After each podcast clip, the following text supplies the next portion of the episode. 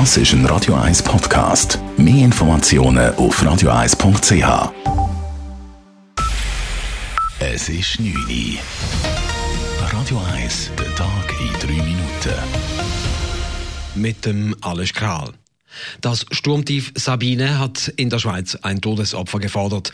Ein Autolenker kam im Kanton Freiburg ums Leben, als sein Wagen von einem Windstoß auf die Gegenfahrbahn gedrückt wurde. Dort kam es zu einer heftigen Kollision mit einem Lieferwagen. Im Kanton Uri kam es zu einem längeren Stromunterbruch, weil ein Baum eine Hochspannungsleitung beschädigte. Polizei und Feuerwehren standen vor allem am Vormittag im ganzen Land im Dauereinsatz. Im Kanton Zürich erreichte der Sturm Windgeschwindigkeiten von fast 160 Kilometern pro Stunde. Das Oberland wurde besonders stark getroffen. Mehrere Gemeinden ließen den Unterricht ausfallen, darunter auch Uster, wie Stadträtin Patricia Bernet sagt. Wir haben äh, Bedenken gehabt, dass falls dann etwas passiert, dass dann einfach das Risiko zu groß ist und wir lieber Fragen wollen hören, ist das nötig, die Schule effektiv zu schließen, als die Frage zu hören, ein Baum ist auf einen vollbesetzten Schulbus gefallen. Wie haben Sie das Risiko noch eingehen? Der Flughafen musste rund 130 Flüge streichen. Ein Regionalzug prallte im Oberland in eine umgestürzte Tanne. Bei Bauma brannte ein ganzer Weiler mit fünf Gebäuden aus. Die Sturmböen ließen die Flammen von einem Haus aufs andere überspringen. Mehrere Tiere kamen um. Die sieben Bewohner haben alles verloren. Der Nachtzuschlag im Zürcher Verkehrsverbund gehört bald der Vergangenheit an. Der Kantonsrat folgte heute dem Antrag der Regierung und beschloss die Streichung des Nachtfünfliebers.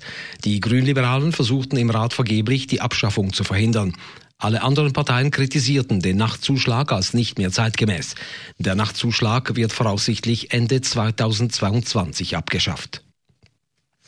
Im Zürcher Niederdorf ist es am Wochenende erneut zu einem Angriff auf Homosexuelle gekommen. Drei Männer wurden dabei in der Nacht auf Sonntag verletzt. Einer von ihnen erlitt eine Stichverletzung. Die Polizei hat einen 15-jährigen Tatverdächtigen festgenommen. Bei 20minuten.ch sagte ein Betroffener, er und seine vier Kollegen seien vor einem Lokal am Hirschenplatz angepöbelt und beleidigt worden. Es kam zu einer Rangelei. Bei den Tätern habe es sich um etwa 10 bis 15 junge Erwachsene gehandelt. Die CDU-Vorsitzende Annegret Kramp-Karrenbauer will nicht deutsche Kanzlerin werden und sie will auch den Parteivorsitz abgeben.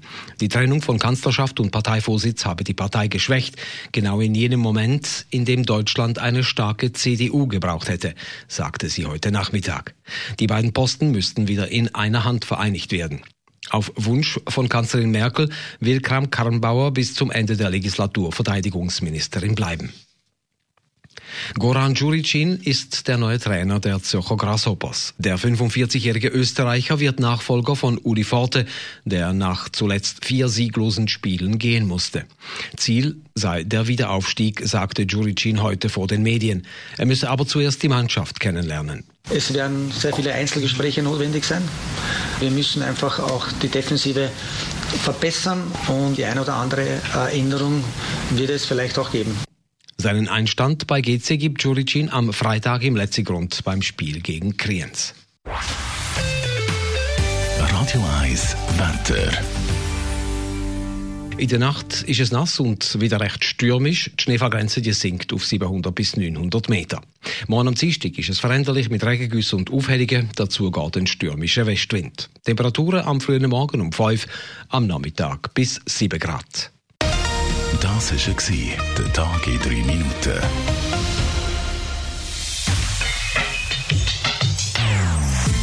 Non-Stop Music auf Radio 1.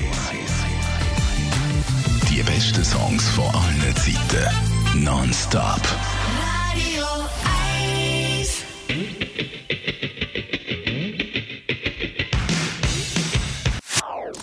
Das ist ein Radio 1 Podcast. Mehr Informationen auf radio1.ch.